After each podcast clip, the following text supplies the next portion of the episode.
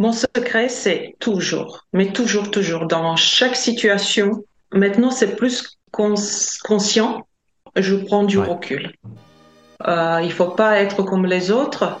Euh, je ne peux surtout pas être comme les autres ou être meilleur que les autres, mais surtout meilleur qu'on était hier. L'impossible n'existe pas tant qu'on n'a pas essayé.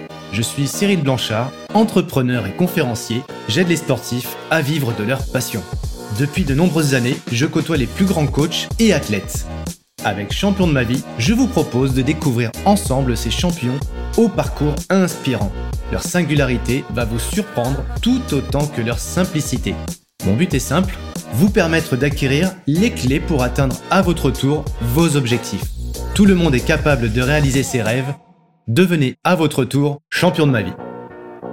Bienvenue à toutes et à tous dans le podcast Champion de ma vie. J'ai le plaisir et l'honneur aujourd'hui d'accueillir une dame charmante que vous pourrez voir sur la chaîne YouTube aussi pour les curieux qui veulent nous voir. Vous pouvez hein, tout simplement sur la chaîne YouTube, donc Champion de ma vie.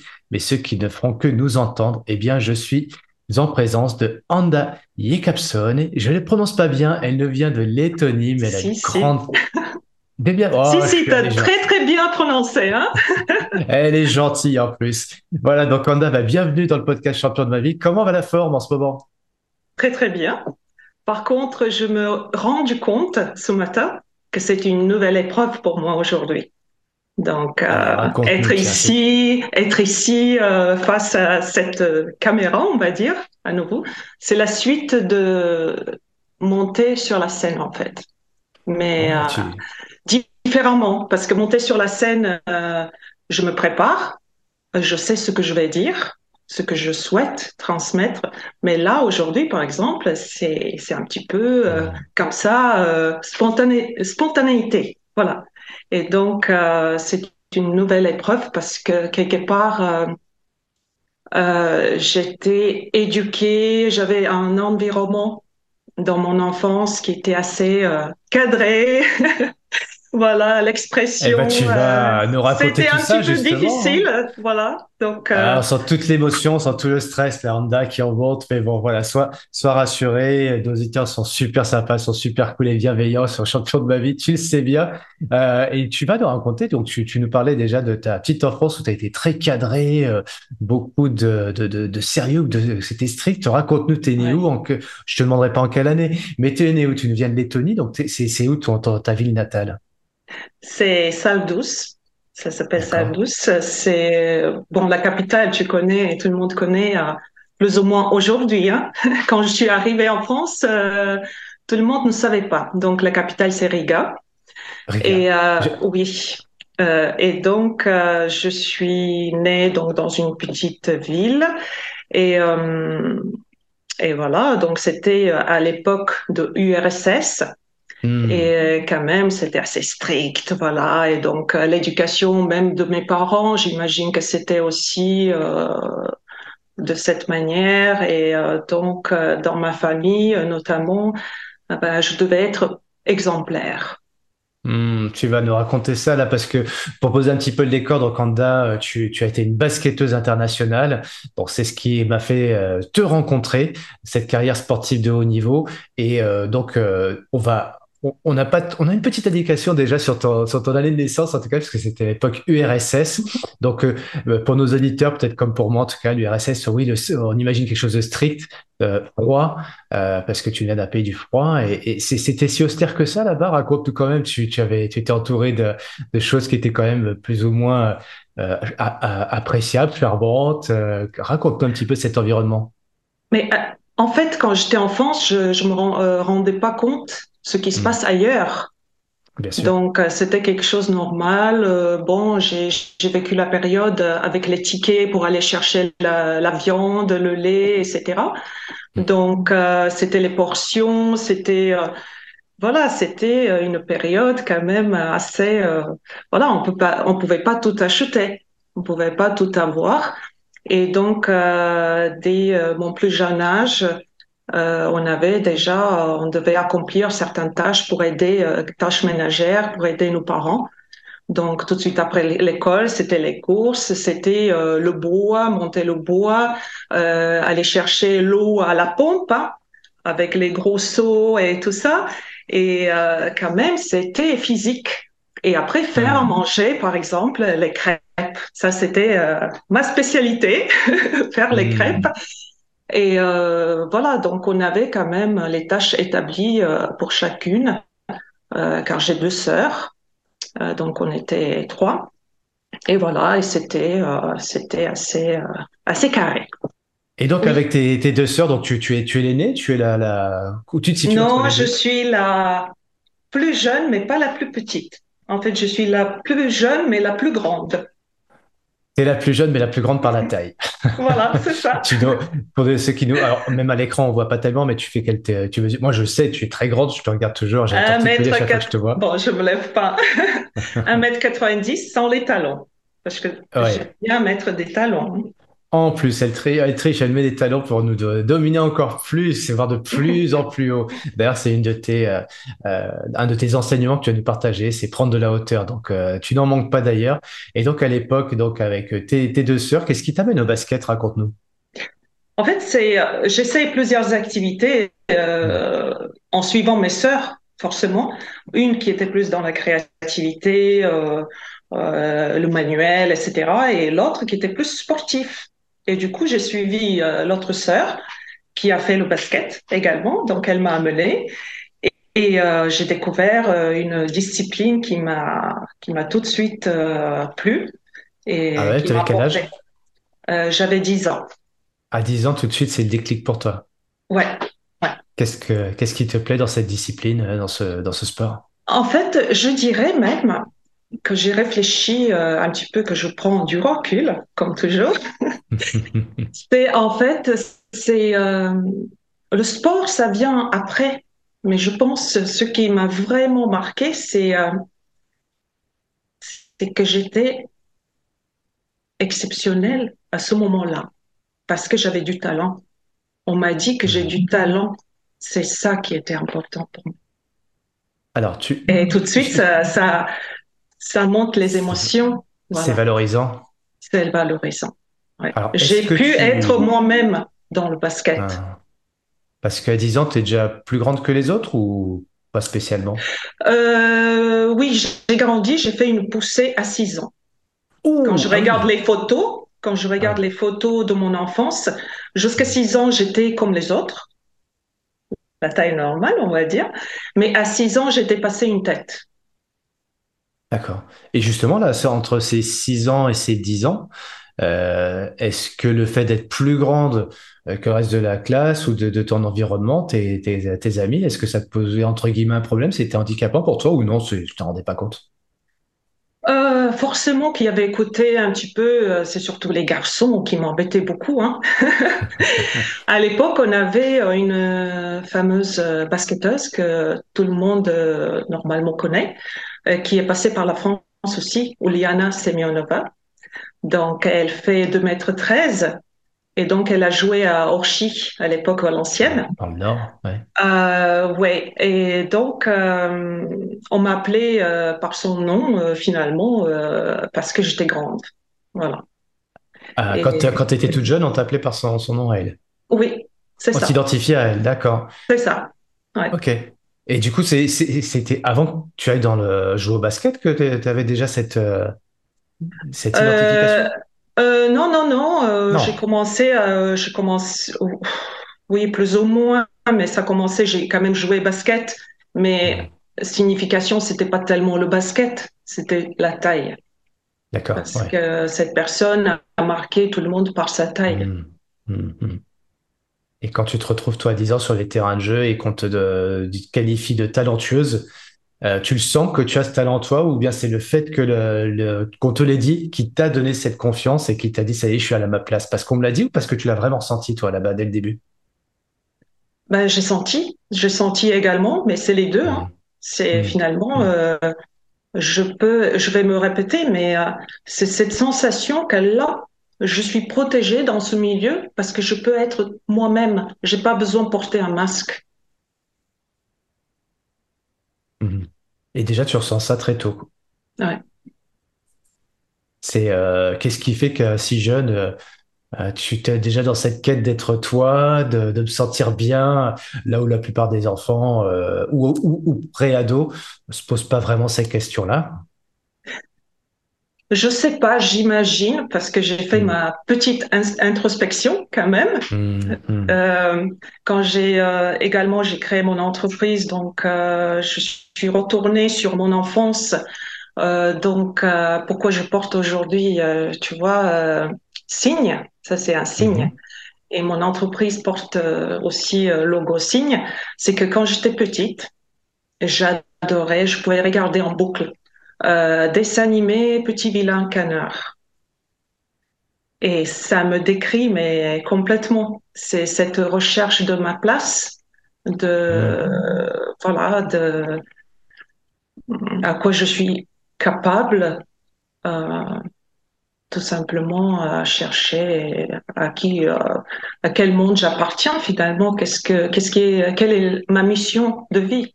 Voilà. Bon, je pas pensé euh, en étant petite comme ça, mais je me suis identifiée à ce petit vilain canard. D'accord. Voilà, le dessin animé euh, qui. Euh, tu te bah, sentais pas reconnu bah, Moi, c'était Calimero, si on sent le petit Calimero, c'est pas juste avec sa coquille, tu sais, euh, toutes les misères du monde, elles arrivent sur toi, tu trouves pas ta place. Euh, je comprends tout à fait ce que tu veux dire et c'est vrai que peut-être que tu nous le dis aujourd'hui avec ce travail euh, que tu as fait sur toi pour revenir en arrière et comprendre les processus, mais à l'époque, tu, tu, les choses se faisaient naturellement, tu étais bien au basket. Parce qu'en fait, je devais, comme je disais, être exemplaire. Ah. Et je devais faire comme ma sœur. D'accord. Euh, une de mes sœurs, et elle était, euh, bah, elle était au top. Euh, à l'école, c'était jamais une de travers. Elle a hmm. terminé le bac avec la médaille d'or, hein, c'est-à-dire qu'elle était sans faute. Ah, ah, ouais. ah, donc il y avait ce côté comparaison avec la, la grande sœur qui est dans l'excellence. C'était pas la grande, c'était la deuxième sœur, mais euh, c'était toujours, il fallait être à ce niveau-là.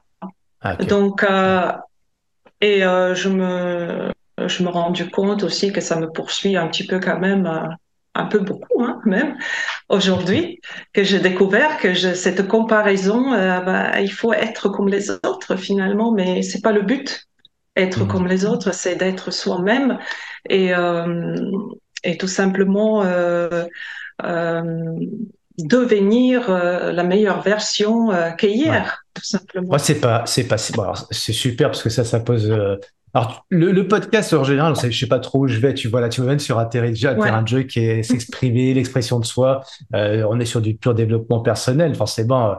ça me fait penser à l'échange que j'avais avec Ayodele Ikwessan qu'on peut retrouver sur un autre podcast qui d'ailleurs elle aussi a, a fait un très très beau talk pour justement exister en valeur absolue, pour être soi-même en fait. Ça, je vous invite à écouter ce, podcast-là parce que c'est assez révélateur pour justement, quand, on est dans la situation dans on se dit euh, de se comparer aux autres, euh, s'identifier, de se dire je suis pas aussi beau, etc. Et ça peut être très euh, prenant, ça peut être plombant, euh, fatigant, usant, stressant. Et donc, euh, toi, tu vas nous enseigner comment t'en es sorti justement, mais c'est vrai qu'à Udele, nous, nous partageait euh, une bonne méthode que j'utilise d'ailleurs. Mais moi, ce qui m'intéresse aujourd'hui, c'est surtout la tienne parce que bon, je pense pas que le basket soit une méthode pour moi, c'est un peu trop tard. mais euh, jamais trop tard. C'est vrai, tu as raison. C'est tellement simple, simple de dire ça, mais tellement évident. En tout cas, dans le basket, toi, tu, tu pour la une fois dans ta vie, tu te ressens au bon endroit, à la bonne place, quoi, à ce moment-là. Exactement. Je sais tout de suite et euh, pour cause, euh, à l'âge de mes 13 ans, je quitte mes parents. Ah oui. Mais euh, j'ai pris une année pour les quitter. Hein. Normalement, mhm. à 12, déjà à 12, 12 ans, je devais quitter mes parents pour intégrer l'école de basket à la capitale de Lettonie, donc à Riga. Il y avait mhm. un internat, donc on vivait sur place et on, on exerçait c'est euh, donc euh, le basket euh, deux fois par jour, deux trois fois par jour, et à côté il y avait l'école. Donc voilà.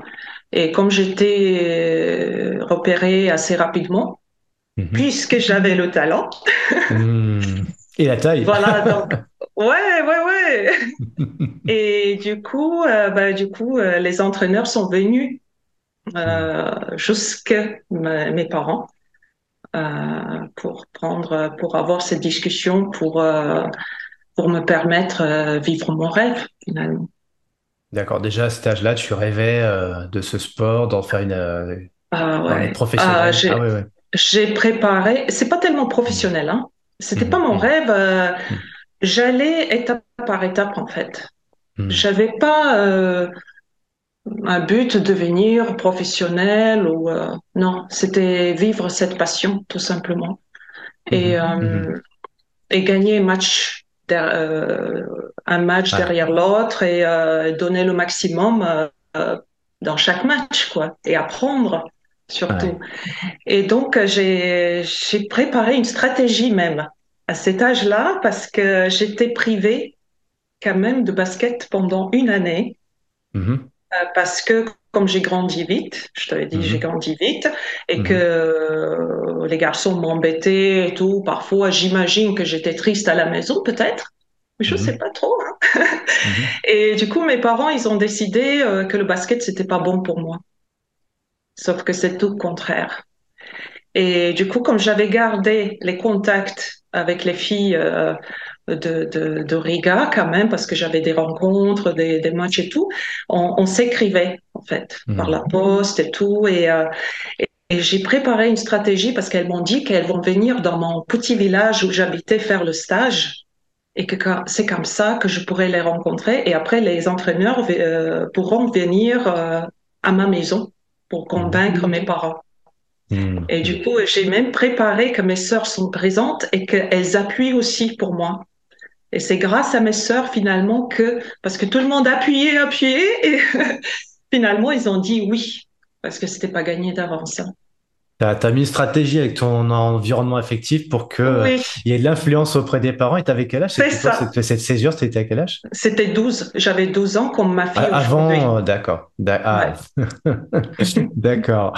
Et euh, donc, tu as pu après vivre et partir donc à la capitale, euh, vivre de ta, cette passion-là, gagner des matchs.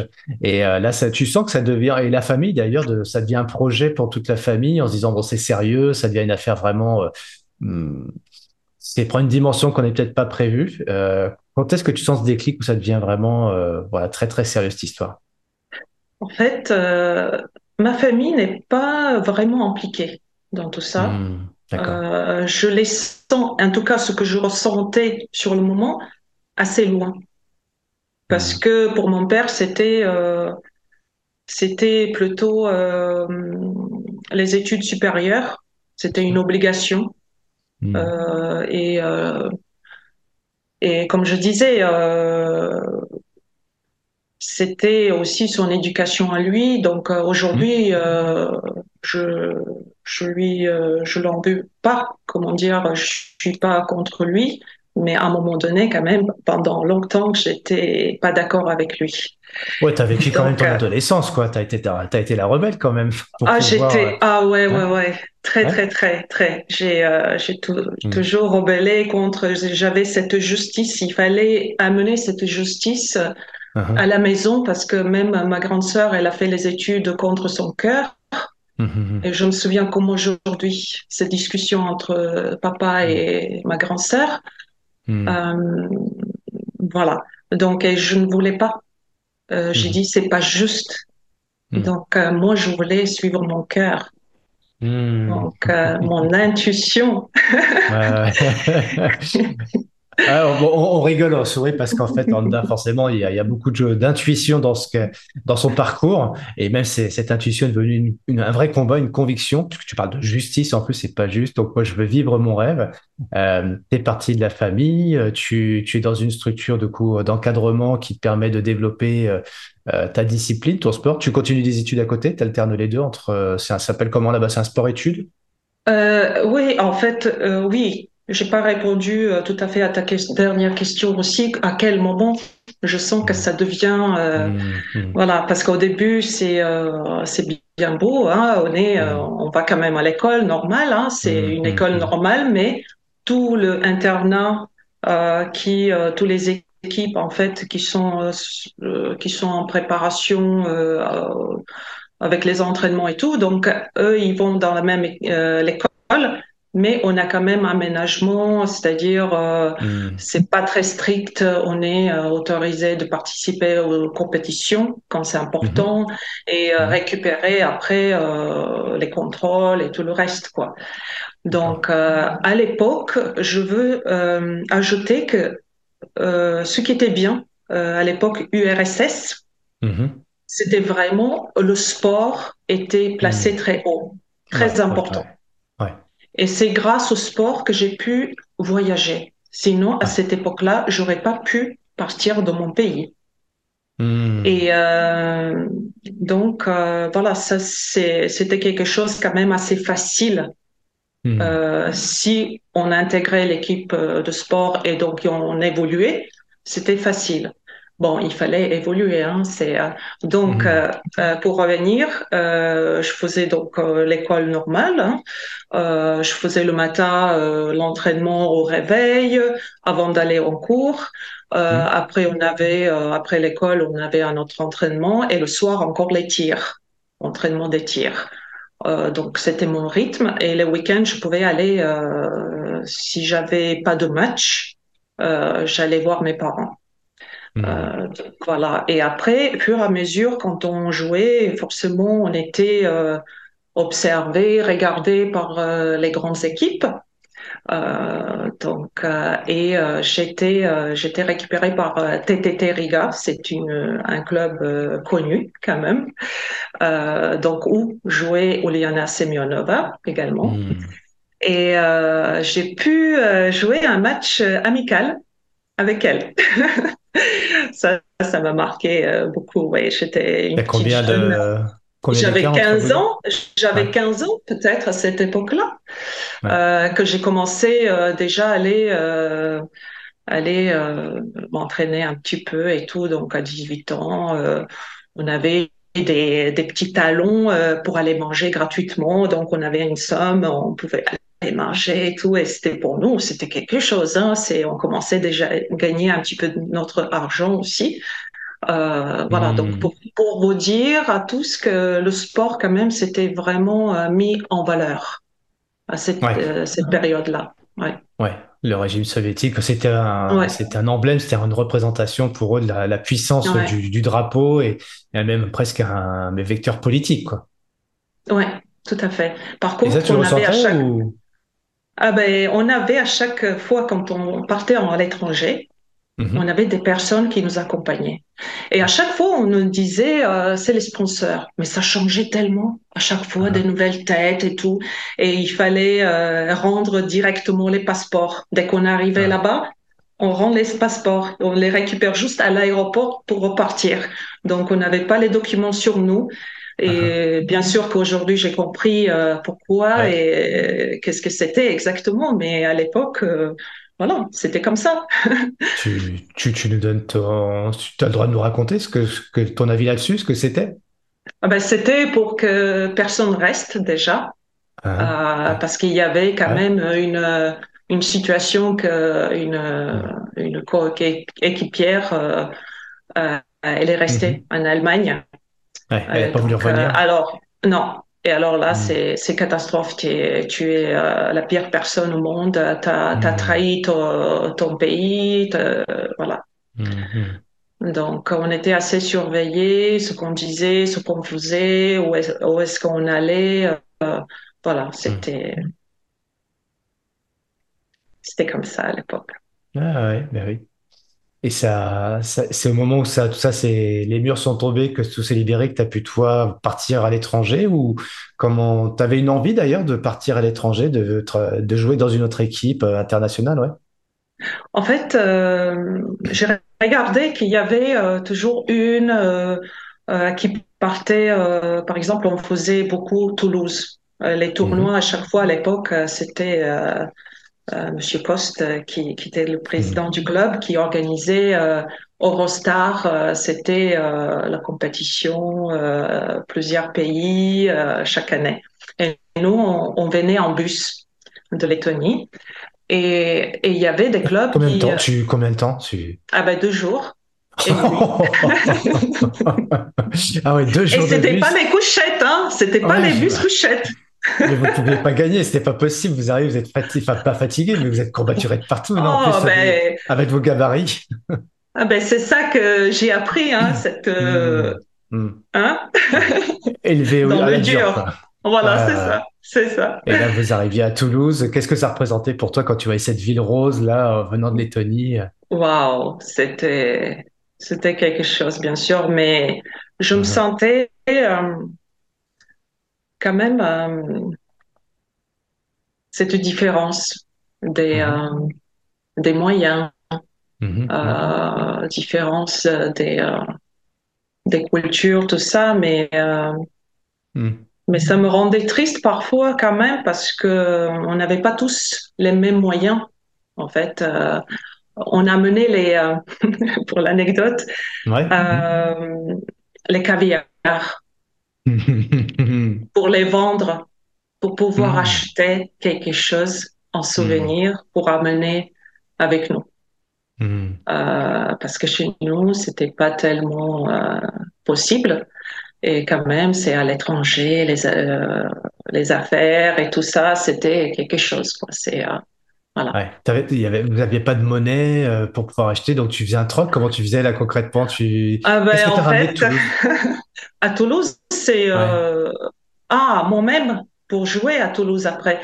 Euh, ah non non non non, non non. Non on n'est pas encore. Qu'est-ce que toi tu dis? Parce que je te vois avec ton, ta boîte de caviar, mais tu tu t'es revenu de Toulouse avec quoi? Quel cadeau Quel présent Quel souvenir? Ah ben un petit peu de tout. Euh, je me souviens pas trop après, euh, mais mais, pour la famille, tu, tu troques? Tu as troqué ton en fait, contre... Euh, en fait, on était déjà, c'était les, euh, les, les, les, euh, les, entraîneurs entre eux, les présidents, hmm. ils se sont hmm. déjà, voilà, on a besoin, on, veut prendre, etc. Donc, c'était déjà le marché. Hmm. Voilà. Ouais, d'accord. Et, là, on est en quelle année, Anda, à cette époque-là, là, les premières rencontres, la première rencontre avec la France et Toulouse? 93, je dirais. Euh, je je, peux pas me souvenir complètement les années comme ça, mais c'est euh, du coup c'est quand les murs sont tombés, euh, l'est s'est ouvert à l'ouest, donc c'est là que vous avez commencé à pouvoir faire des matchs en dehors du bloc. c'est ça? Après, on pouvait faire quand même, on, pouvait, mais on était toujours accompagné. Hein. on est parti aux États-Unis, on a voyagé pas mal. Hein. Mais là, tu représentais ton club ou le, ou le pays à cette époque-là euh, Ça, c'était le club. Le club, d'accord. Hmm. Ouais, ça, c'était le club, mais après, hmm. euh, le pays, c'était autre chose encore. D'accord, ok. Et euh, donc là, tu à Toulouse, ils commencent à les, les, autres clubs, là, ils commencent à voir Honda comme étant un potentiel de recrutement. Comment ça se passe? Ou tu, tu décides de, rester encore dans Ariga? Quel est le point de, de, de changement s'il y en a à un moment donné? Euh, moi, j'étais pas tout à fait euh, à la vue à mhm. cette période-là. Mhm. Euh, moi, je faisais partie de l'équipe quand même. J'étais la plus jeune, on va dire, parce que je suis née fin d'année et on était toujours une équipe de euh, avec celle qui était une année de plus encore. Mhm. Donc quelque part euh, et même plus âgée, voilà. Mais je devais attendre mon tour. C'était ça en fait. Hmm. C'était euh, chacun, chacune son tour. Euh, si euh, les clubs en face, par exemple, on allait à Toulouse, ben, il y avait un club qui manquait des joueuses et les entraîneurs, ils observaient, ils disaient, voilà, on voudrait bien, c'est notre coach à nous qui négociait, hmm. qui faisait hmm. quelque part agent. Et donc, sans ça, euh, c'était inimaginable partir. voilà. Mais j'ai fait autrement parce que pour moi, c'était, c'est devenu vital partir et euh, tester. ton, ton cœur, une fois de plus, là, tu as besoin d'écouter ton ah cœur et ta passion. Ah ouais, c'est Et là, il fallait partir encore plus loin, quoi. Ouais, tu as besoin de partir plus loin. Ouais. Ah bah, euh, on me pose des barrières, bah, j'ai dit non, je, je, je peux pas passer par cette route-là, mais je vais prendre l'autre route. C'est pas grave. je vais quand même. Si j'ai décidé quelque chose, j'y vais. Ouais. Même si tu es la plus jeune, même si tu as toujours, ah euh, toujours en dernier tour. D'accord. Et qu'est-ce qui. C'était quoi ton rêve alors du coup quand tu commences à, voir un peu tout, tout, le potentiel, tout ce spectre-là Quand tu dis euh, waouh, je peux imaginer plein de choses, euh, c'est quoi pour toi le, rêve là absolu à ce moment-là quand tu commences à avoir des étoiles plein les yeux Tu penses à quoi ah ben, Tout simplement, euh, déjà voyager. Voyager. Ça, c'était découvrir, découvrir le monde parce que je pouvais pas hmm. rester enfermé, voir juste ça. Je devais euh, m'ouvrir au monde et connaître qu'est-ce qui se passe derrière le mur, on va dire. Eh oui, oui, c'est derrière la porte. ouais. Ouais. Et, et aussi, euh, et aussi, aussi, bien sûr, euh, tester, tester euh, mes capacités, à quoi je suis capable finalement d'aller, mmh. D'aller chercher plus loin. Parce que mmh. en Lettonie, à un moment donné, on était meilleure équipe, donc le championnat, ok, on jouait, mais c'est devenu ennuyant. Mmh. Et moi, j'avais besoin d'affronter les plus fortes. Voilà. Mhm. Donc, euh, tout simplement pour grandir. Mhm. C'est. Euh, Alors, à quel, moment il, à quel moment il y a, il y a un changement à ce niveau-là entre ce que tu voulais plus que tout et, et d'un seul coup, euh, et, alors comme quand tu arrives à 10 ans, d'un seul coup, je suis à ma place, ça y est, je sais que je suis à l'endroit où il faut être, je vais pouvoir m'épanouir à un sport dans lequel je me sens bien. Hop, deuxième rencontre, c'est quoi À quel moment tu dis, ah, ça y est, ce changement, je peux voyager enfin, je peux vivre mes envies, découvrir le monde, c'est à quel moment? C'est à mes 18 ans. Euh, donc je quitte le pays, mais un petit peu avec le bruit, on va dire, parce que c'était c'était pas tellement accepté à ce moment-là. Comme je disais, il fallait attendre mon tour, mhm. mais euh, à ce moment-là, j'avais pas de patience d'attendre mon tour. J'ai décidé autrement. Et euh, et donc, je suis partie, euh, j'ai trouvé quelqu'un parce que, qui était, euh, euh, qui, euh, qui m'aidait à trouver un club en hmm. Autriche. En Autriche. Et donc, je suis partie euh, jouer euh, en Autriche d'abord. C'est, c'est pas un niveau très, très haut niveau. vu le basket, voilà hmm. les possibilités. Mais pour moi, c'était euh, c'était première étape. Voilà. Étape par étape, hein. Il faut pas brûler les étapes. ouais, mais c'est bien. Tu nous donnes un petit peu un... non seulement tu nous partages tes rêves, ta passion, tu dis écouter son cœur, et puis après, bah oui, il y a de la stratégie. Tu as employé quelques mots, au moment le, mot stratégie, et puis après les étapes, les plans d'action. Enfin voilà, on sent l'entrepreneur, on sent bien la coach quand même. Ah. mais euh, mais surtout à cette époque. En tout cas, c'est à cette époque-là, euh, derrière tu as surtout des rêves et des envies. Tu tu les mets en œuvre. Comment ça se passe d'ailleurs? Parce que là, tu dis euh, c'est ça c'est pas bien vu. On n'a pas forcément des agents dans notre pays. Enfin, il n'y en a même pas d'ailleurs. Donc, comment il, ça s'est fait? L'Autriche a eu un besoin et puis il y a une personne qui t'a mis en, relation euh? Ouais, en fait, euh, il y avait une personne qui, qui habitait en dehors aussi, en dehors de la Lettonie, une Lettonne, mhm. qui m'a mis en, en contact, donc qui, m'a mhm. trouvé euh, ce club. Mhm. Et donc, bah, je devais prendre ce risque. Voilà décision, hein, euh, parce que mon entraîneur, forcément, il n'a pas apprécié.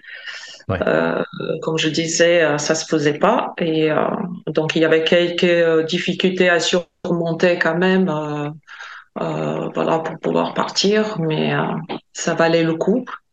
Mhm. Et aujourd'hui, on est les meilleurs amis avec le coach. Hein, il n'y a pas de souci. Mhm. C'était juste à l'époque. Voilà. Et donc, je suis partie euh, euh, avec euh, un agent euh, de mhm. l'extérieur, euh, finalement, qui n'a pas été vraiment sur place avec moi, mais que je faisais toute seule le voyage aussi. Hein. C'est, ah, Donc, c'est quand même, je me, je me dis aujourd'hui, waouh, j'ai fait tout ça. C'est ce que je me disais. Je, je, notais quelques phrases. À 13 ans, je quitte ma famille. À 18 ans, je quitte mon pays. Il y a, il y a beaucoup de risques. Euh, tu oses. Et c'est vrai qu'à cet âge-là, euh, bah, et des fois, nous, quand on voit nos enfants euh, ou quand on voit des jeunes qui disent je veux faire ça et que nous, on est plutôt en train de dire vas-y, piano, piano, fais attention, etc. Tu parlais de ta fille tout à l'heure qui a 12 ans aujourd'hui. J'imagine que oh tu n'auras peut-être pas les mêmes conseils que, que ceux que toi, t'aurais, que, que les décisions que tu as prises à l'époque. Mais bon, on en reparlera ça tout à l'heure. Mais c'est bien d'avoir un peu ton processus. Tu arrives en Autriche. Bon, tu restes dans le basket. Tu te mets pas une autre discipline comme le ski ou autre parce qu'on sait que l'Autriche euh, est plus connue pour d'autres sports de discipline que le basket. Non, tu restes dans le basket et tu fais combien d'années là-bas? Euh, je fais deux ans. Deux ans, d'accord. Deux ans, mais je change les clubs. Je change les clubs et ma deuxième mmh. année quand même se passe mieux. Mmh. parce que j'ai un collectif très soudé. la première année, c'était plutôt les champions d'Autriche, donc qui jouaient la coupe, la coupe mmh. d'Europe aussi. c'était intéressant sur ce plan-là. Mais après, je change les clubs et euh, c'est un club euh, plus petit, mais qui a des, des grandes ambitions et qui, mm. euh, qui a un collectif quand même à, beaucoup plus ouais. sympa. Ok. Là, tu apprends une nouvelle langue aussi. Tu fais l'apprentissage de la langue locale? Ah ben, c'est ma deuxième passion après le basket. à ce, moment-là, c'est la langue. Hein. c'est pas pour rien que je voulais être enseignante euh, de, de, des ah. langues étrangères à l'époque. Ah, à l'école, euh, dès que j'ai commencé à apprendre euh, une langue étrangère, ben, ah. pour moi, c'était allemand, parce que je ne pouvais pas hmm. choisir, j'aurais voulu anglais, mais c'était une classe, c'était allemand, et une autre classe, c'était anglais. Hmm. Euh, bien sûr, on, déjà, on apprenait le russe. Hein. Ça, c'était. Mm. Euh, ouais. Euh, mm, mm, donc, allemand, c'était ma troisième langue, on va dire. Ouais. Et donc, dès que j'ai commencé à apprendre ces langues, et c'est pour ça aussi voyager, c'était quelque chose pour moi. Voilà, utiliser une autre langue, c'est waouh. Ouais, c'est déjà le voyage, quoi. Ouais, c'est ça. Voyage, rencontre, dialogue avec d'autres personnes. Communiquer avec les autres, c'est ça. Ouais pouvoir euh, dire euh, des gros mots à l'arbitre quand il donne une mauvaise, prend une mauvaise décision. Scheiße C'est ça, c'est ça. On apprend d'abord les, ces mots-là. Hein. Oui, en général, ouais. ouais. Et euh, d'ailleurs, tu, tu, fais deux années en Autriche, mais en parallèle, comment ça se passe en, par rapport à la Lettonie? C'est il y a tout, le pays a une structure nationale au niveau basket ou c'est regroupé avec l'URSS Comment ça se passe à cette époque-là? Je, quand je suis pas trop euh, dans la chronicité. Euh, à partir, euh, non, c'était encore URSS. Euh, mhm, d'accord. Parce qu'il faut que je me calcule là les, les années. Ouais, j'essaie de faire dans ma tête aussi, mais. Ouais, ouais, ouais. Mais à partir de 91, on est indépendant. Donc, et, et pour, pour, pour moi, pour dire un petit peu plus par rapport euh, comment j'ai euh, forgé, on dit, mmh, forgé, mmh, mmh, mon caractère aussi, c'est que euh, au début, je suis restée toujours la onzième joueuse derrière la ligne pour partir dans les grandes compétitions à l'équipe nationale. Je parle. Euh, on se préparait, on avait des tous les stages et tout, c'était très très dur. là, j'ai participé à chaque fois, mais pour partir en compétition, ben, j'étais toujours la onzième. Euh, après, l'âge, pas l'âge, parce qu'il y avait plus, euh, c'était 71, 72. Du coup, je, je vous dis euh, mon année. Ça y est, on a la, voilà, donc c'était quand même les plus expérimentés, les filles. Hmm. Et du coup, ça, ça m'a, ben, j'ai pas lâché. Hmm. J'ai pas lâché jusqu'au moment où euh, je faisais partie aussi. Et, euh, est-ce que le fait d'être parti en Autriche, enfin du moins à l'étranger, ça a été aussi un handicap dans ta sélection nationale parce que ça se faisait pas trop, valait mieux jouer à Riga ou les, dans les équipes locales, nationales ou pas, pas spécialement? Non, non, non, non, parce que justement quand je suis revenue de l'Autriche, mm-hmm. eh ben, mon ancien, mon ancienne équipe, euh, mon entraîneur m'a demandé de les aider Hmm. Euh, terminer la saison parce que la saison n'était pas terminée, euh, c'était les playoffs. Et hmm. donc je les ai aidés et on a on a pu être euh, des, des, champions. oh là là, et donc quelque part c'était l'apprentissage en plus hmm. Autriche et donc j'ai évolué et j'ai pu mettre ça au service de mon ancienne équipe aussi.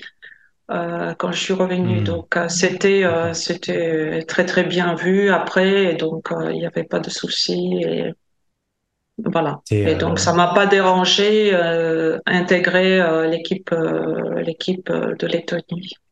D'accord. Et donc là, du coup, c'est c'est vraiment une carrière internationale, enfin sport au niveau sportif où tu peux voyager avec ton pays et puis par la suite peut-être aussi changer de club. quels sont pour toi les, grands moments de ta carrière sportive? Quel club Et peut-être avant la première question qui me vient à l'esprit finalement, c'est qu'est-ce quelle est la personne qui t'a le plus inspiré pour aller au bout de tes rêves? C'est peut-être pas d'ailleurs dans le basket ni dans le sport, mais est-ce qu'il y a une personne qui t'a vraiment marqué en disant euh, écoute ton cœur, va au bout de tes rêves, voyage, etc. T'as quelqu'un qui a marqué ton esprit par rapport à ces aspirations que tu avais à l'intérieur? Euh, Je réfléchis. Oui. C'est une très très bonne question. Parce que quand on prend le temps de réflexion, hein, ah, c'est euh, déjà gagné. euh, non, pas, euh, hmm. pas petite, pas forcément. Je me souviens pas, mais cette question va me travailler après. Hein. Si je trouve la ah, réponse. Euh... note. Hein. ah ouais, je vais te dire. Étais, après, quand tu as, eu dans ta mais au basket. Dans le basket, oui, j'ai une personne que je veux quand même souligner.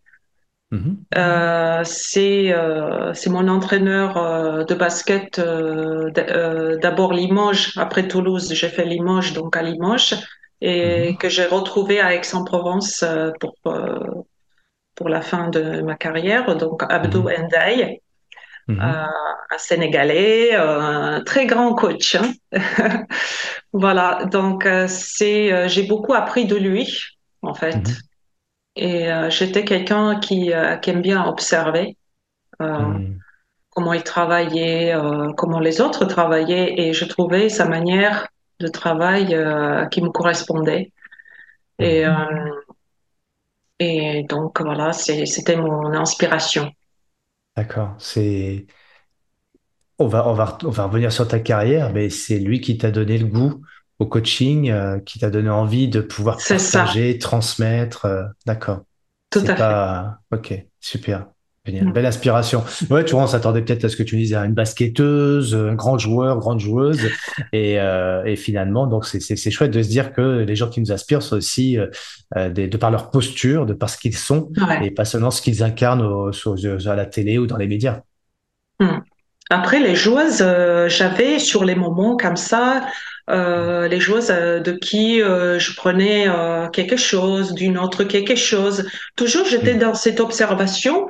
Ah, ce mm. geste-là, j'ai envie d'apprendre. Mm. Ah, et, elle fait super bien les lancers francs. C'est quoi son secret? Elle marque à chaque fois. Donc, c'était Hortensia, à l'époque, une brésilienne.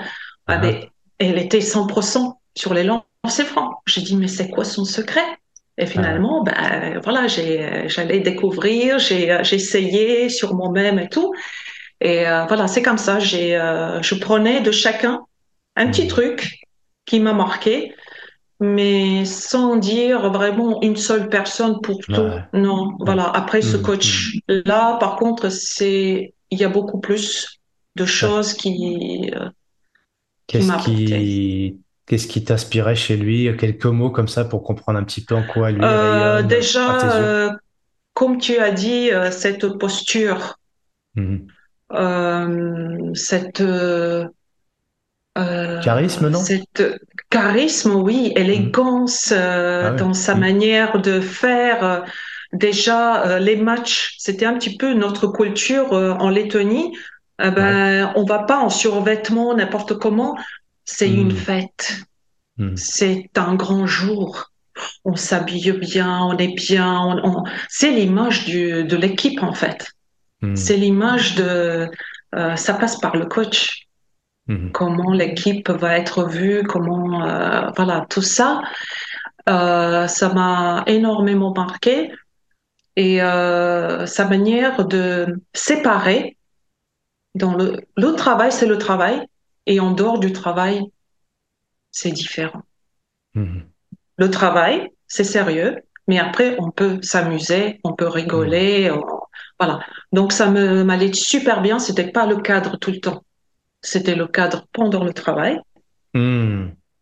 Mais ensuite, c'était amusement, c'était. Euh, voilà. Donc, c'était un équilibre. Euh, en fonction de l'environnement, quoi. Et qu'est-ce qui t'a amené euh, en France? Tu avais envie de venir en France ou c'est une opportunité qui s'est présentée? Tu dis, allez, allons-y. Une langue étrangère à apprendre de plus. Déjà, pour être honnête, la France, euh, j'ai pas aimé Paris au mhm. départ. Mhm. Parce qu'on passait en bus, tout ça, on voyageait, on regardait un peu.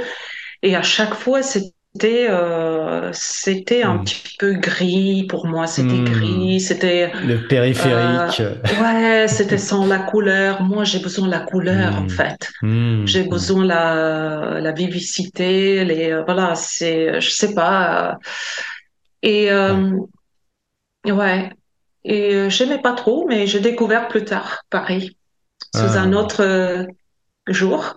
Et c'était différent. Mais du coup, par, euh, pour revenir à la France, mm-hmm. hum, c'était une opportunité plutôt parce que j'avais mm-hmm. une coéquipière de mon ancienne équipe de TTT Riga à l'époque mm-hmm. qui allait jouer justement à Toulouse et qui à son tour a fait, on va dire, agent qui m'a ah. invité. Donc voilà. Euh, D'accord. Euh, c'est, euh, c'était mon agent. Hmm.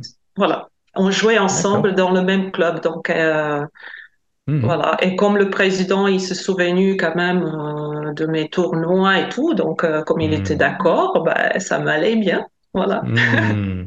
Donc entre la ville, la ville grise de passage, alors évidemment Paris n'est pas une ville grise, mais c'est vrai que quand on y passe en voiture par le périph', la voie, les voitures, la pollution, etc. On voit pas forcément le beau côté des choses. les, les boutons, peut-être aussi. Et tu t'allais, et après t'atterris à Toulouse. Enfin, t'atterris où tu, tu vois Toulouse, cette ville rose.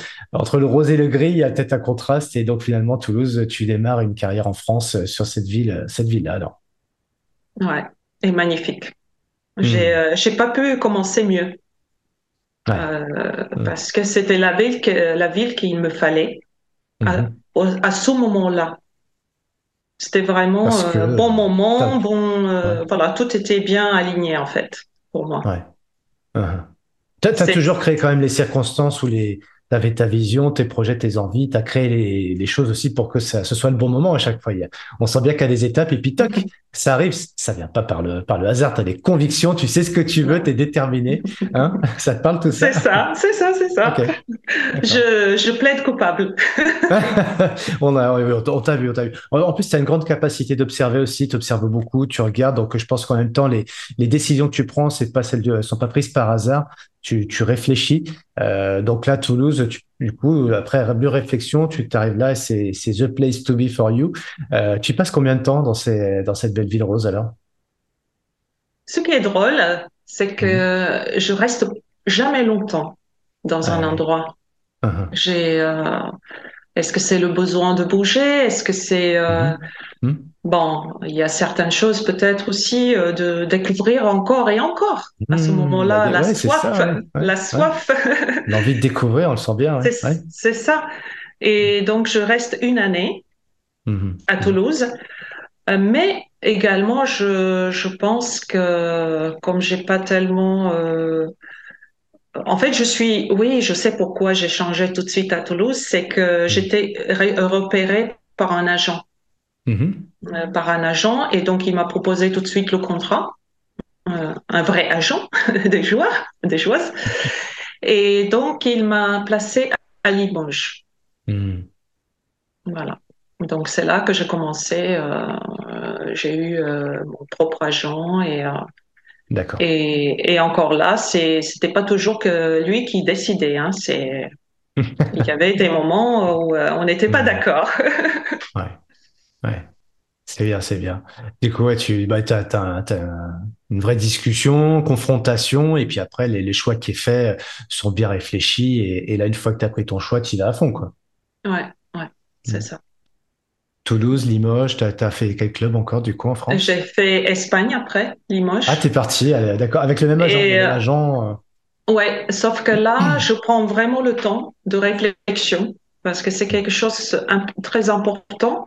À ce mm. moment-là, euh, comme je disais, euh, je rencontre cette personne qui m'a inspiré, donc Abdou Ndiaye à Limoges. Mm. Et je me sens tellement bien avec son, son coaching, avec son, sa façon de faire et être, que j'ai du mal à, à quitter finalement, parce que lui, il me propose de continuer aussi.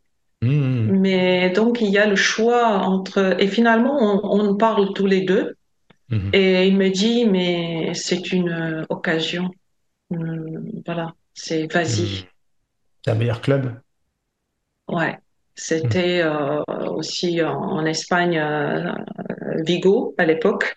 Donc, c'était euh, c'était, on jouait la, la, finale, les champions en fait d'Espagne. et donc il y avait les compétitions quand même importantes, participation, tout ça. Donc voilà, il m'a dit vas-y. De toute mmh. façon, en France, tu pourras revenir. Ah, et t'es revenu. C'est ça. voilà. Et oui, de, de, ces années là où tu, tu mets ta confiance aussi dans ton, ton, ton coach, Qu'est-ce qui euh, fait sens pour toi? Donc, euh, les nouvelles rencontres, les nouveaux environnements. Euh, à quel moment tu dis là, j'ai envie de me poser? Si, si ce moment est arrivé d'ailleurs Poser, c'est-à-dire de te poser, de rester un peu dans une région, de construire quelque chose avec un club, de, de t'engager ah. sur une histoire plus sur du long terme, au, moins moyen terme. Hum, c'était bah, c'était ex après, mais euh, jusqu'à mhm. là, j'allais quand même. Euh, je commençais Toulouse, Limoges, Espagne, mhm. Calais. En fait, il fallait que je je je découvre, voilà. Euh, Calais. Je suis restée deux années à Calais. Mhm. Et après, je suis descendue pour continuer l'aventure avec Abdou, donc Abdou Ndiaye, qui était à Aix-en-Provence. D'accord. Et voilà, et donc Aix-en-Provence, j'ai posé mes valises. Hmm. Voilà, donc euh, c'était. Voilà, c'est ça. et euh, on va, tu vas nous parler un peu de ta relation avec euh, le Sud maintenant, avec Aix. tu, tu fais le, des trajets entre le donc France et Espagne et aussi à la Lettonie toujours. Tu continues d'être sélectionné en équipe nationale quand tu participes à quel c'est quoi la plus belle compétition que tu as faite, tiens d'ailleurs, le, grand moment de ta vie là, au niveau national ou en équipe ah. de... Ah, c'était ce moment que j'ai euh, je parlais sur la scène. Ça, c'est ah, resté, ça s'est marqué dans mon, mon cœur à jamais. Hein. C'est euh, c'est cette voix que j'entends, mais euh, tellement. Tu veux, nous, tu veux nous le raconter à nos auditeurs? Allez. Allez, On, vous embarque parce qu'en fait, Anda ah euh, a un moment magique, mémorable qu'elle délivre dans un dans une conférence d'ailleurs que je vous partagerai à un moment donné d'ailleurs cette conférence avec son autorisation Anda. Mais euh, ce moment magique, allez, raconte-le-nous. On est quand, quelle année, on est où et qu'est-ce qui se passe? Allez. C'était, euh, si je me trompe pas, hein, 99. Ouais. C'était les phases de, de finale championnat d'Europe. Mhm. Donc, euh, je fais partie de l'équipe nationale de Lettonie et on joue le match contre Italie. Bon, c'était à l'époque, on n'avait pas très tellement les moyens, donc euh, et euh, féminin, c'était pas tellement, il n'y avait pas les moyens, donc pour pour préparer la compétition, donc on joue quand même notre neuvième place de 16 équipes, donc c'était pas mal déjà. à cette période-là. Et euh, donc, euh, le match, euh, bah, il reste quelques secondes jusqu'à la fin de match et on a moins de au tableau. Donc, time out, c'est notre coach qui prend time out et nous avons euh, la possession de balle, donc voilà, euh, et euh, la consigne est très très claire. Hein. Mhm. C'est moi, je comme je donnais des bonnes passes aussi, c'est pas qu'à la défense, hein, mon côté fort, c'était aussi les bonnes passes. je devais servir notre meilleure shooteuse à trois points. Mais forcément, l'adversaire n'est pas tup, on va dire. Elle était prise par deux parfois. Et donc, en rentrant sur le terrain, ben, j'entends une voix. Mais, mais j'hallucine. Je veux... Personne va me croire peut-être, mais je vous assure, hein, c'est vrai. J'entends, euh, c'est à toi de le faire. Je dis bon, bizarre. Je regarde, personne qui me parle, ça va. Et je donne la première passe. La joueuse est vraiment, vraiment prise à la gorge par la défense et, euh, Et euh, j'essaie la deuxième, mais même moi, je peux perdre la balle, quoi, en donnant cette passe, quoi. C'est, c'est, c'est un risque énorme. Et elle n'arrive pas. Elle n'arrive pas à tirer. Et, euh, et j'entends plus en plus, euh, plus fort, cette voix. C'est à toi de le faire, c'est à toi de le faire. Et je me dis, mais c'est quoi ça? Et j'ai euh, là aujourd'hui, quand je pense, euh, c'est euh, ça durait quelques secondes, mais euh, mais c'était un moment euh, qui durait longtemps dans ma tête finalement. Eh oui, eh Et et qu'est-ce que je fais? Bah, je tire. À deux points, à trois points? À trois points. Ah, tu oses faire toi, prendre l'initiative de tirer à trois points. Oui, c'est moi. Et finalement, je donc le signal retentit. Bon, je marque le panier avec la faute. Euh, j'ai la lèvre cousue. Je vais à l'hôpital pour coudre euh, parce que la, euh, la, fille, elle m'a bien, elle, a pas loupé. Euh, voilà. Mais et... t'as pas pu faire du coup ton ton plus ça, non? Parce que tu marques à trois points et là, comme après, blessé, tu... après le, je marque et après le, comment dire. Ouais, ouais après euh, le signal, elle fait la faute. Ah ouais, ouais. Voilà. Donc il euh, n'y a pas, il y a pas. D'accord, d'accord. Le fin de match. Et ouais, fin de match et donc on gagne euh, mmh. et quelles émotions, mais quels souvenirs.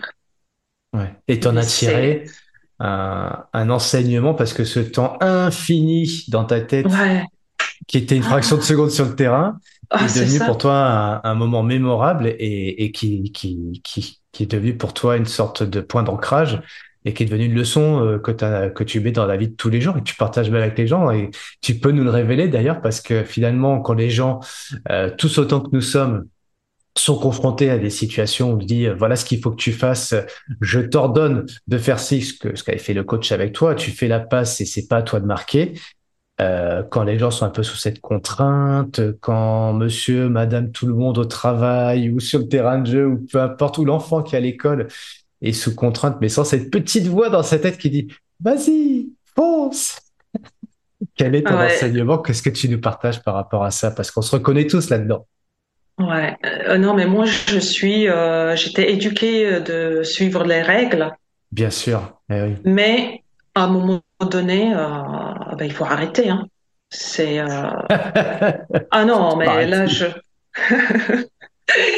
certains parents peut-être ils vont pas aimer euh, ce que je dis, mais il faut arrêter de suivre à chaque fois des règles. Hein. C'est c'est pour moi c'est vraiment écouter écouter son cœur quoi. C'est ce qu'il dit parce que c'est lui qui qui sait finalement. Et euh... Attends, je, je, tu vas trop vite, faut que je note, faut que nos auditeurs prennent. Oh non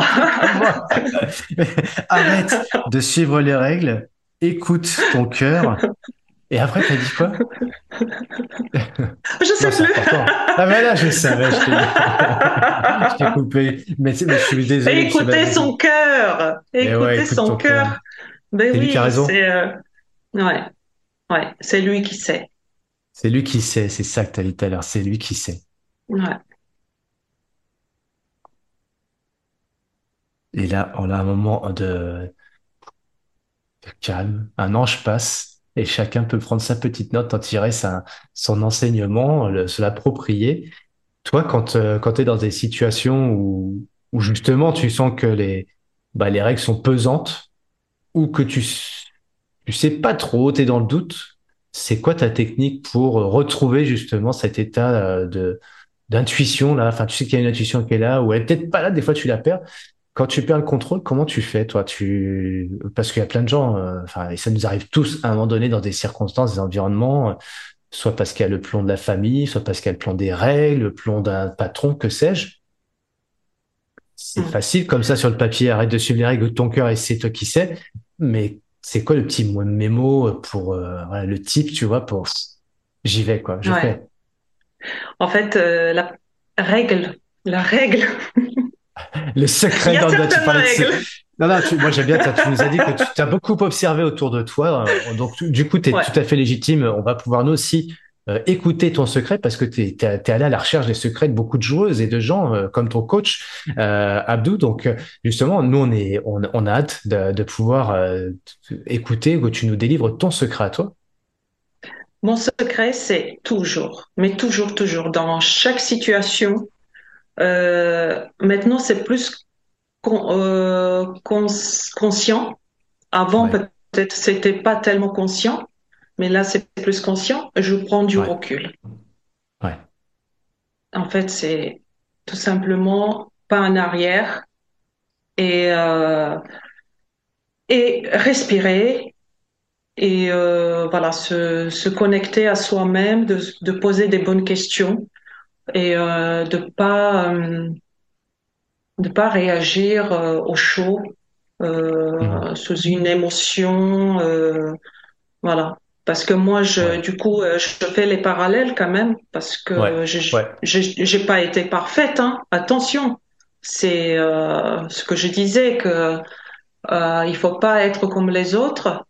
Euh, je ne veux surtout pas être comme les autres ou être meilleur que les autres, bien surtout meilleur qu'on était hier. Hmm. Donc, euh, donc euh, hier, j'étais peut-être celle qui s'est euh, rebellée et tout ça, hmm. qui n'était pas d'accord avec papa, qui qui et encore il n'y a pas très longtemps, avant mes études là de coaching et tout, j'ai je voulais toujours prouver hmm. ma raison et quelque part, euh, quelque part euh, d'aller euh, démontrer, démontrer les failles de l'autre. Mais je me suis rendu compte que ça crée plus des conflits, ça crée encore plus de, de des émotions négatives à hmm. l'autre également, et je gagne rien. Hmm. Et donc, avec ce recul, quand même, on arrive à mhm. analyser des situations, on arrive à, à prendre euh, sur nos émotions euh, tout simplement. Et qu'est-ce que aujourd'hui, par exemple, j'ai euh, j'ai changé par rapport à cette révélation de d'aller montrer la faire la justice. C'est ça. Je voulais mhm. faire la mhm. justice à l'époque. Euh, maintenant, c'est plutôt de de comment dire euh, euh, comment je dirais euh, sublimer sublimer mhm. l'autre mhm. euh, voilà sublimer ce côté invisible quand tu dis, euh, alors nous on te voit sur le terrain du coup parce que forcément ce que tu nous dis, enfin l'association avec ce moment de jeu, ce moment de vie qui était le tien quand tu as mis un marqué à trois points euh, face à une situation euh, bah, sous contrainte qui est celle du coach. Euh, hop, je t'ordonne de faire ça. Euh, le stress parce que euh, du coup les joueuses toc je peux pas suivre la règle parce que euh, bah il y a, y a un mur qui s'est établi entre moi et mmh. cette règle de transmettre la balle à l'autre joueuse. Donc ça c'est notre vie à tous les jours hein. il y a il y a il y a un mur devant nous. On a envie de le péter. On a envie de d'aller au-delà d'une règle parce qu'on sent qu'intuitivement euh, faut faut faire autrement. Donc toi ta première ton premier réflexe c'est de prendre du recul. Je l'entends de deux façons d'ailleurs. C'est très intéressant pour moi de t'entendre dire les choses parce que tu prends du recul toi vis-à-vis de mhm. toi-même. Tu fais ton pas en arrière. Donc, ok, tu es sur le terrain, tu fais ton pas en arrière. Euh, et ça permet, ce que, ce que je trouve très intéressant dans ce que tu viens de dire, c'est que ça permet aussi de prendre du recul par rapport à d'autres personnes qui pourraient aussi prendre une décision, qui peuvent avoir une vérité euh, plutôt que toi euh, leur euh, leur entre guillemets imposer une vérité qui serait tout à fait noble d'ailleurs ou une, quelque chose de tout à fait juste comme tu disais tout à l'heure donc cette prise de recul elle a, elle prend pour moi si tu veux que tu viens de la présenter deux dimensions moi, je mhm. prends du recul pour moi déjà, mais je prends du recul aussi pour permettre à l'autre de s'exprimer et de prendre son autonomie, sa liberté, etc. et de faire ses propres erreurs. Ça, c'est l'étape 1. Oui. Ce qu'il y a l'étape 2, j'imagine. l'étape 2, c'est on revient sur euh, cette écoute et euh, mhm. de son cœur, de son intuition, n'importe le mot que vous donnez, hein, mais cette petite voix euh, et euh, ressentir l'émotion. Que si on fait pas ce premier pas de, de recul, on peut pas eh l'entendre. Ben, on est trop pris par les émotions, trop pris par le stress. C'est ça. Hmm. C'est hmm. ça c'est être dans le moment présent, mais vraiment euh, présent, parce que c'est souvent on est. J'ai remarqué chez moi aussi, hein, c'est euh, euh, et souvent je m'aperçois avec les enfants ça aussi. Euh, je suis là, je leur parle, etc. Mais au final, je suis pas vraiment là. Parce que en fait, là, pas là? Ah ben c'est ça. Euh, soit je suis dans mes pensées, ah comment ça s'est passé ou quoi, soit je suis dans hmm. l'action suivante déjà. Hmm. Euh, ben, si on prend pas ce recul, ben on est tout le temps entre nos pensées, entre voilà, il faut se poser. Hmm.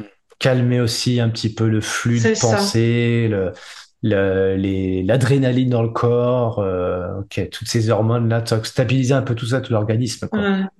Et se dire toujours que peut-être il y a une autre euh, vision.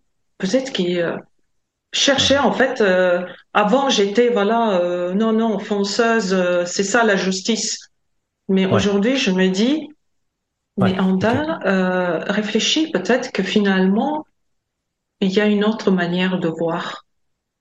Prisonnier un peu de ses anciens réflexes, prisonnier de ses euh, trucs qui sont tout à fait ancrés en nous, mais qui sont liés peut-être, comme tu dis, au passé, un truc qui est très profond. Et finalement, je prends ce recul et ça me permet de euh, pouvoir être plus lucide par rapport à ça, connecter dans le présent et reprendre le contrôle de ses pensées. Ouais, tout à fait. Parce que, ouais, sinon, c'est les pensées qui prennent le contrôle sur nous. Ouais. Euh, finalement, euh, ben, on, on, réagit dans l'obligation Ouais, en réaction. Euh, mmh, mmh. Ouais. Ok. Et, et pour moi, c'est c'est important de prendre le plaisir. Et euh, ah. est-ce qu'on prend vraiment plaisir si on réagit sur le coup de comme ça? Est-ce que souvent on a des regrets après aussi? Mmh, Ben voilà, à voir. Donc là, tu as, pris, euh, as pris ce moment de recul, premièrement. Deuxièmement, ça te permet d'être connecté dans le présent, de, prendre le contrôle de tes pensées, de tes émotions. Euh, qu'est-ce qui te euh, fait en dire fait, euh, faire le séparation, c'est-à-dire vraiment comprendre, mais ça c'est le plus dur, hein, comprendre est-ce que c'est ton intuition ou est-ce que c'est ton mental qui parle? Ok, tu peux nous préciser ça un petit peu? Ah. La subtilité. Euh, ouais. Euh, distinguer, le mental, comment tu fais pour distinguer le mental ah ben, Moi, dès que dès qu'il y a des mots déjà, il faut, je dois, ah ben, déjà, je mets de côté ça. Ça, c'est le mental qui, qui me dit des choses là. Euh, euh, comme tout à l'heure je disais, c'est comme une obligation. Mm. Parce que je protège mon image, parce que je protège, je suis dans cette insécurité. Euh, voilà. Donc j'essaie de réagir par rapport parce que j'étais blessée, je me sens euh, en danger. Voilà. Donc ça c'est plutôt le mental. Mais l'intuition, ça va être très court. Ça vient premier, en fait premier euh, premier instant. Euh, une pensée comme ça, j'arrive pas dire des mots. Euh, en fait, ce que tu nous dis, euh, c'est que j'essaie d'interpréter, hein, de, de, vulgariser un petit peu ce, qui, entre, ce que tu nous révèles, mais le, le, le mental, en fait, c'est une sorte de programme. On est préprogrammé dans notre cerveau parce que c'est des mm. habitudes, des réactions, etc. Et ça nous ferme un peu la, la, la porte par rapport à ce qui est cette petite voix, la fameuse voix là qui disait vas-y tire tire. Et cette petite voix, c'est l'intuition. Euh, et alors qu'en fait, elle est, il semblerait de ce que tu nous dis que l'intuition est quand même beaucoup plus puissante que euh, que, que ce mental quoi. C'est ce, ce, programme, ce disque dur qui est là qui dit vas-y si euh, euh, noir alors fais ça. Le si un alors deux, si tac etc. Alors qu'il y a quelque chose de beaucoup plus puissant, beaucoup plus euh, euh, bah, qui amène à la victoire parce que pour le coup tu mets les trois points, il y a le panier, il y a la victoire etc. La libération même si j'en sors voilà. une grosse balle. Mais là tu fais tu, tu écoutes ton intuition et, et après, ça suffit ou? Parce que l'intuition, qu'est-ce qui fait que tu Moi, ce que je fais, euh, c'est pas toujours. Ça dépend. Ça dépend des fois. Par exemple, pour m'inscrire euh, au champion de sa vie, ben c'était intuition. Je suis tombée. Tu ressens, tu sens le truc quoi. Euh, je suis tombée sur un poste et je me dis ben c'est ce qu'il faut que je fasse. Oui, il faut, mais je ressens, je ressens, non, mais c'est ça. Ah, ah. C'est ça, en fait. Mhm. Et sans savoir vraiment pourquoi au départ. Mhm. Mais tu ressens que c'est ce chemin qui tu as envie de faire. Et après, tu commences à réfléchir. Pourquoi, etc. En fait, le, juste pour pareil, pour essayer de, de bien partager le truc, tu vois, jusqu'au bout de ta, de ta réflexion, tu vois, essayer de modéliser un petit peu ton trésor, ta pépite, là. C'est l'intuition, en fait, c'est à un moment donné, quand tu as pris ton pas de recul, euh, tu reprends le contrôle de tes pensées, t'es dans l'instant présent et tu peux connecter finalement ce que tu ressens en toi avec une, des occasions autour de toi, quoi. Il y a des choses qui apparaissent que tu vois pas d'habitude. Et le fait d'avoir cette mhm. attitude-là, hop, j'ai un ressenti intérieur et j'arrive à faire la connexion avec cette opportunité. Ce poste là, pour le coup, c'est un poste ou cette, euh, ce message envoyé par l'univers. Si j'avais pas été euh, dans le recul, si j'avais pas déconnecté un peu de mon mental, j'aurais pas vu tout ça, quoi, en fait. C'est ça. Et j'aurais pas fait mon panier à trois points pour le coup. Et là, tu nous parles d'une autre opportunité, une occasion de vie qui est liée à, à cette posture que tu as de faire confiance à ton intuition. Et souvent, c'est vrai qu'on a l'impression qu'on ferme un petit peu les, les écoutilles et tous les euh, radars euh, mode intuition sont un petit peu fermés. Donc là, tu nous invites à les ouvrir euh, et, à marquer tous trois points plutôt que de faire marquer par quelqu'un d'autre. Et euh, pourquoi pas plus un lancer franc après aussi. Hein ouais, oui. Parce que là, la, finalité, quand tu t'appliques cette méthode-là, qu'est-ce que tu as ressenti, toi euh, Une fierté, l'estime personnelle Qu'est-ce que c'est la sensation à ce moment-là? Mais hein, c'est pas terminé. Hein. Il y a le troisième ah. point, c'est euh, ah, prise de risque.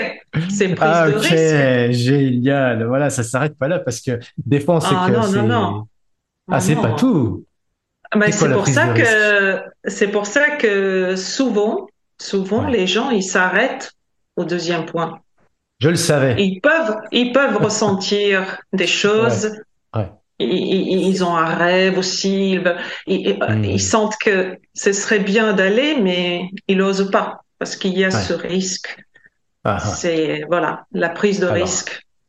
Et quelque part, quand je, je regarde en arrière, hmm. ben, tous les risques que j'ai pris finalement. Mais qu'est-ce qui se passe? Quand on écoute notre intuition On n'a pas mhm. peur, en fait. Mhm.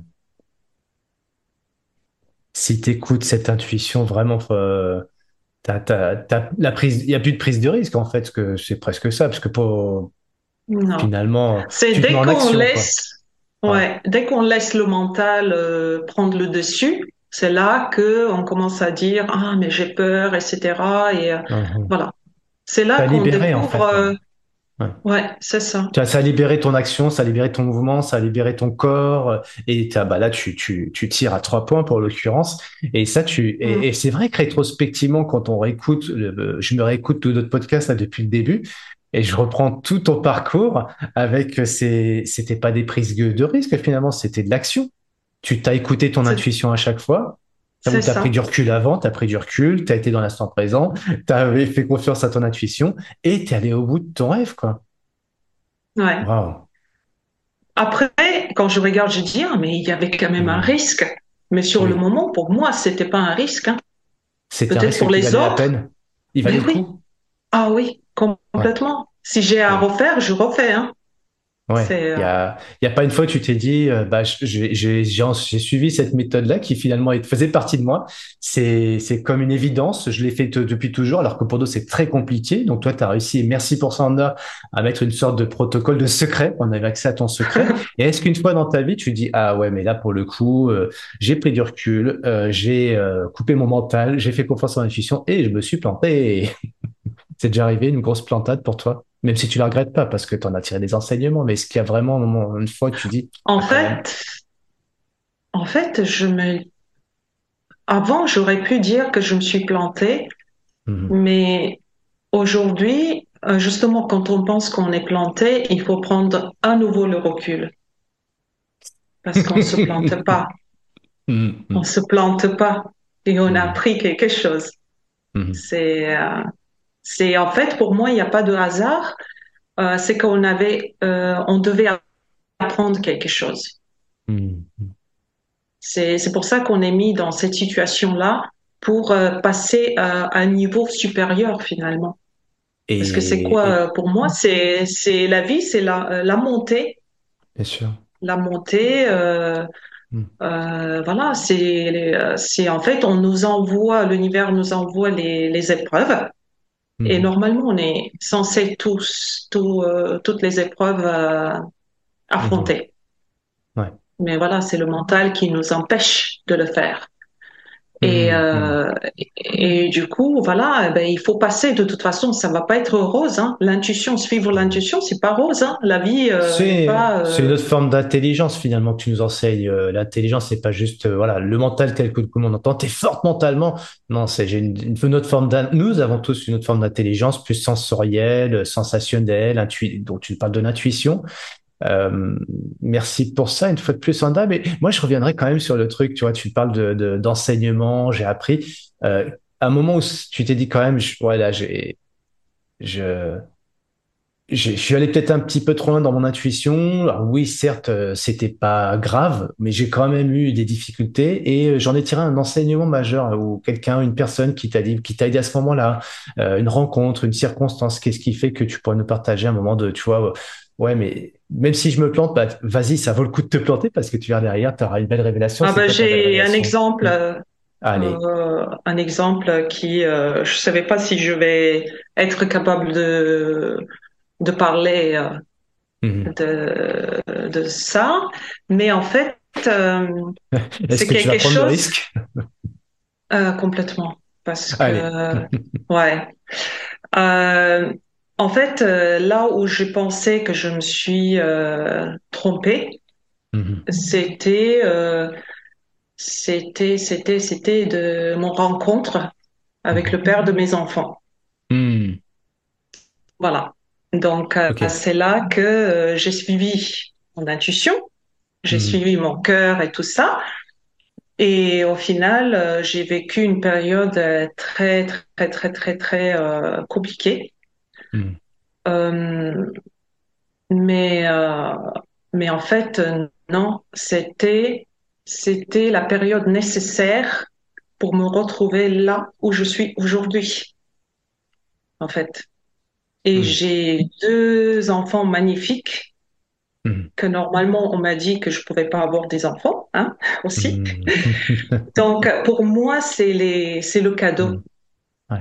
En fait, ce qui est important, c'est euh, transformer une euh, souffrance, on va, euh, je sais pas comment dire, mais en une blessure en force. Mm-hmm. Voilà. Donc c'est une période, oui, qui j'étais blessée, mais j'ai tellement gagné en force finalement et euh, j'ai reçu plein de cadeaux. Voilà. Donc euh, on se trompe pas en suivant notre intuition. On se trompe mmh. pas. C'est mmh. juste que c'était destiné, c'était euh, en tout cas pour moi, c'est c'est les épreuves qu'on doit affronter. Mmh. Et sinon, je serais pas aujourd'hui en train de te parler là et en train de d'avoir changé cette vision que j'avais il y a il y a juste quelques temps. C'est euh, je revois ma vie et je vois complètement différemment. Hmm. C'est euh, je prends conscience. Ouais. J'ai pris conscience parce que je me dis ouais il y avait des euh, des choses pas justes dans mon enfance ou euh, dans certaines hmm. périodes. Euh, j'étais plus comme je me mis plus comme dans la peau d'une victime, mais finalement, finalement, hmm. c'est donc à suivre votre intuition. c'est bon.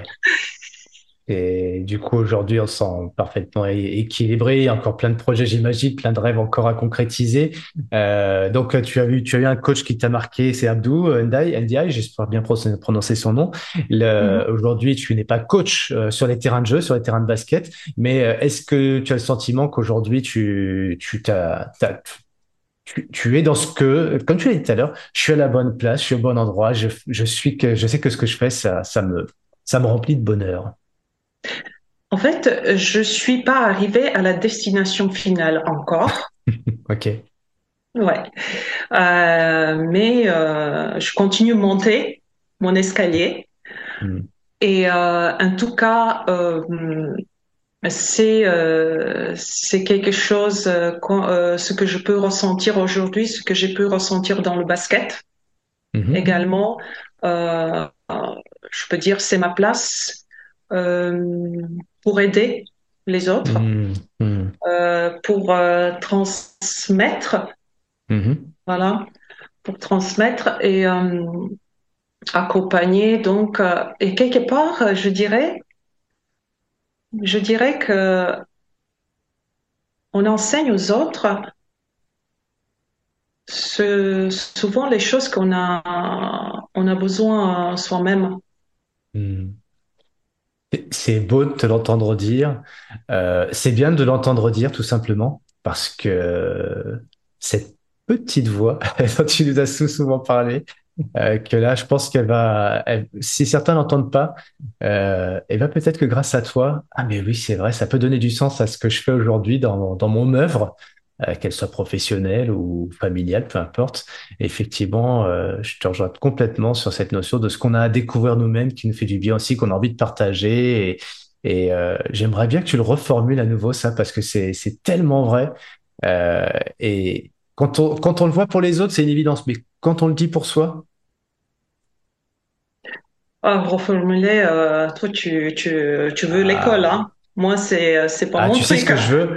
Tu sais ce que je veux. En fait, c'est simplement qu'en fait, c'est ce que j'ai fait euh, avec beaucoup de sportifs et que je fais avec toi. C'est toujours un plaisir, un honneur de vous accompagner. C'est de faire en sorte que ce qui, euh, cette révélation que vous avez à un moment donné dans votre vie de sportif, qui nous a parlé nous quand on vous voit à l'écran, waouh Et ben en fait, c'est devenu un enseignement majeur dans, dans une vie bien plus large que celle d'un terrain de sport.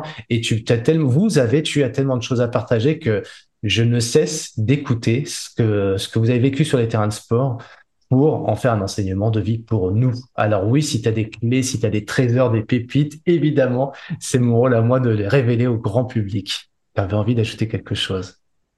Oui. J'aimerais euh, dire aux, gens qui, qui nous écoutent, hmm. c'est venu comme ça, là. Euh, regardez regardez-vous le matin et le soir, ou juste une fois, hein, dans la journée, tous les jours, hein, dans le miroir. Mhm. Prenez le temps, mais vraiment, prenez le temps de vous regarder mhm. et observer. Qu'est-ce que vous voyez? Mhm. Qu'est-ce que vous ressentez? Qu'est-ce que vous entendez? Et euh, tout ça, euh, comme si vous regardez votre meilleur ami. Comment vous décrirez cet ami-là?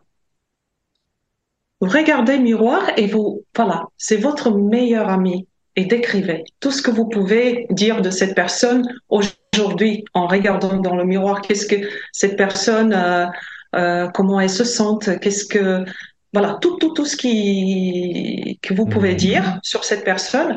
Et, et après, à la fin, peut-être, vous demandez à vous, comment je peux l'aider, cette personne? Qu'est-ce que je pourrais apporter aujourd'hui à cette personne-là?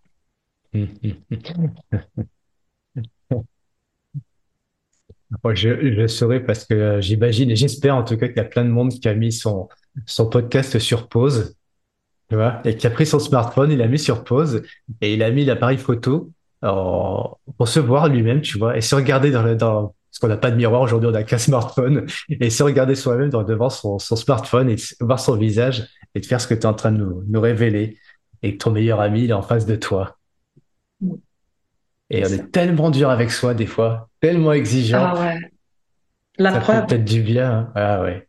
je suis moi-même la preuve et euh, j'ai ah. compris ça. Donc, euh, hmm. je conseille à tout le monde de faire euh, tous les jours ce geste-là cette ah action-là. Quand on te revoit petite, euh, en train d'aller à la fontaine pour aller chercher l'eau, euh, élever un petit peu pas la dure, mais c'était ton environnement. Et quand on voit tout ce parcours, est-ce que tu nous as enseigné pour cette conclusion-là, de se regarder dans le miroir et de se dire, euh, voilà, quel est ton meilleur ami et, et rends-lui service, qu'est-ce que tu peux lui, lui, lui, lui, offrir, lui offrir comme cadeau, se faire un beau cadeau à soi-même. C'est tellement rare.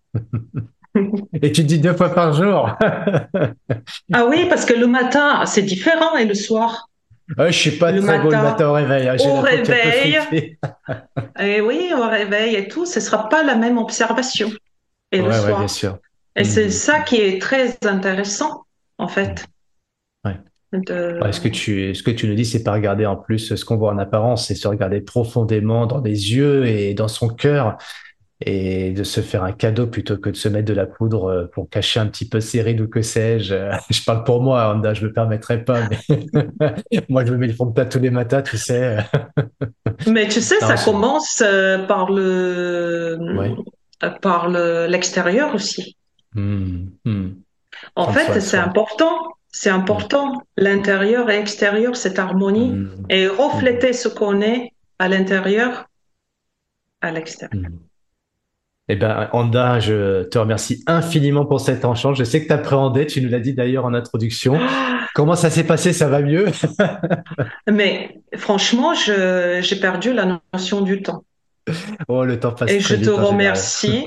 je te remercie parce que j'ai euh, oublié qu'il y a un enregistrement. J'ai j'étais là en train de papoter avec toi, en fait. Voilà. Et pourtant, il y a, y a pas mal de personnes qui vont l'écouter, ce podcast. Hein. euh, J'espère en tout cas que, bah voilà, que cette, cet échange qu'on a eu tous les deux sera, sera utile, hein, comme toujours. Euh, si ça permet à chacun de, de pouvoir briller un peu plus et de s'aimer un peu plus, comme tu nous l'as dit. Bah, je pense que tu auras mm. fait euh, plein de beaux cadeaux là aujourd'hui et, on t'en remercie Anda. Si on veut te suivre, si on veut partager avec toi, comment on fait, on te, on te suit un peu sur les réseaux Comment on peut comment, oui, contacter avec sur les réseaux, LinkedIn, euh, euh, après euh, Facebook, Insta. Hmm. Voilà. Ok, si on a besoin de quelqu'un pour nous accompagner, pour cette plus de sérénité, pour aussi plus, écouter cette petite voix intérieure, apprendre à l'écouter, faire plus confiance à ton intuition, on peut faire appel à tes services? Oui, et du coup, je profite de dire euh, le nom de mon entreprise, auto-entreprise, c'est AG, euh, AG Value, parce que j'ai dit en, en anglais AG, Value. AG, AG. voilà. Ouais. .fr, .com? Euh, .com. .com, ok. Et, évidemment, qu'on soit de Aix ou qu'on soit de partout de la France, on peut faire appel à toi pour, euh, pour sentir ton, ta bienveillance, ton accompagnement vers notre mieux-être. Ouais. Avec plaisir. Hein je suis au Merci hein. beaucoup. Merci beaucoup, Merci, euh, merci, et, je pense que nos auditeurs auront une question. Ils pourront la poser évidemment euh, dans, le, dans le chat euh, en commentaire ou sur championnemavie.com, hein, de la newsletter. Donc, on, évidemment, on peut prendre contact avec toi par, directement aussi par notre biais. Je pense qu'il y a une question qui va venir, c'est Anda, euh, est-ce que tu peux me donner un conseil, un livre à bouquiner, quelque chose comme ça? Euh, qu'est-ce, Par rapport à ce qu'on a dit aujourd'hui, ce que tu nous as enseigné, euh, si toi, tu avais quelque chose qui t'a beaucoup aidé en termes de lecture, tu voudrais nous partager quoi? Un film peut-être Ça... Ça dépend vraiment des, de chaque. Pas pour toi. Non, mais pour toi. Toi, qu'est-ce qui Pour moi, ouais. ce qui m'a vraiment aidé, Ouais. Euh, dans la récemment, on va dire, euh, c'est c'est le livre Ennéagramme. Je sais plus le. Ouais. sur, ouais. ouais hmm. sur ça parce que en fait, euh, moi, je cherche à comprendre les choses. C'est très hmm, important à comprendre comment je peux fonctionner, les autres, etc. Et donc, ça m'a donné encore plus de de compréhension dans ce livre-là. Ouais. Mieux se comprendre soi-même, comprendre les autres et la relation qu'on peut avoir avec les autres. Hmm. Ouais, et Process comme euh, ça, je conseille euh, hmm, hmm. fortement ouais. aussi. Ouais, pour mieux communiquer avec soi déjà. mieux se regarder dans le miroir, mieux s'apprécier, et puis après, mieux avec les autres aussi, évidemment. Merci beaucoup, Anda, pour ces, ces références. Merci à Je te souhaite un, très beau cheminement, encore plein de beaux projets, plein de belles aventures. Et puis, tu en as combien de langues là? Tu parles combien de langues aujourd'hui? J'ai parlé six langues, mais je, je vais me remettre hein, parce que c'est. Euh... il y en aura sept. Allez, sept. sept, c'est un chiffre magique, hein, donc euh, voilà, il n'en manque plus qu'une. ouais. Très bonne continuation à toi. Merci à tous nos auditeurs. À très bientôt. Merci à tous d'avoir écouté ce nouvel épisode Champion de ma vie. Si vous souhaitez entrer en contact avec nous, vous êtes les bienvenus. Chez Champion de ma vie, on aime les rencontres, on aime les opportunités. N'hésitez pas à noter et partager ce podcast autour de vous. envie de partager un commentaire, n'hésitez pas, on répondra à chacun d'entre eux. On est là pour vous aider à atteindre vos objectifs et on vous souhaite un maximum de motivation et on se retrouve dans deux semaines pour un nouvel invité. À bientôt